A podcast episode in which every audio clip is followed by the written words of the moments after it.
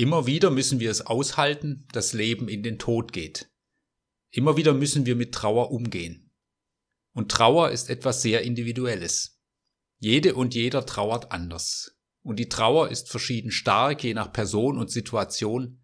Trauer kennt auch verschiedene Phasen. Im Wort Trauer steckt das Wort Traurigkeit, eine Zeit der Traurigkeit. Aber in der Trauer stecken oft noch andere Gefühle. Gefühle der Erschütterung, des Erschreckens, Gefühle von Ohnmacht, des Nichtverstehens, vielleicht gar Gefühle von Wut, vielleicht auch Schuldgefühle, das Gefühl, dass das nicht sein kann oder darf. Manche Gefühle sind vielleicht zunächst noch verdeckt und müssen erst noch ihren Raum bekommen. Trauer braucht ihre Zeit und ihren Raum. Gut, wenn die Tränen fließen können, Gefühle nicht verdrängt werden müssen. Manchmal braucht Trauer auch Begleitung.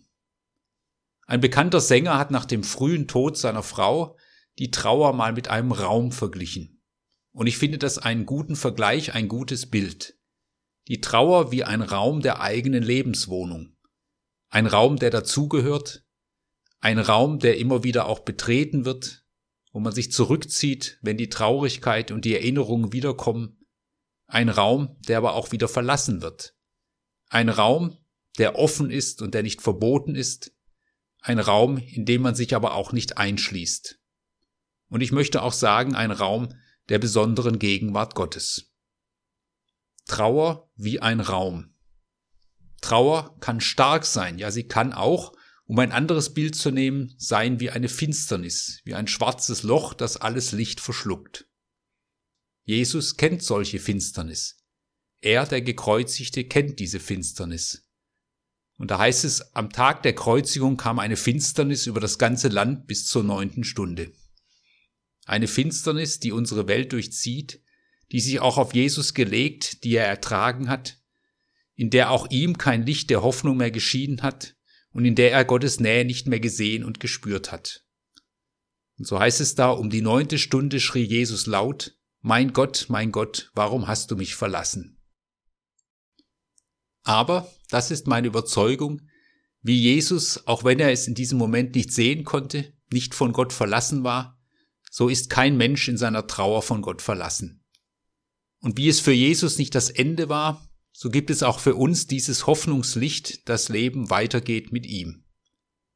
Dieses Hoffnungslicht leuchtet auf am Ostermorgen.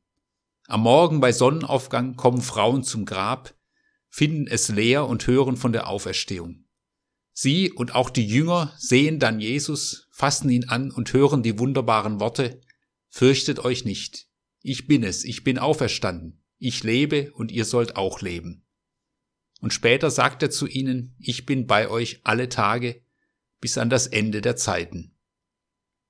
Das wischt nicht die Trauer weg, wie auch die Auferstehung die Kreuzigungswunden von Jesus nicht weggewischt hat. Aber es schenkt Hoffnung.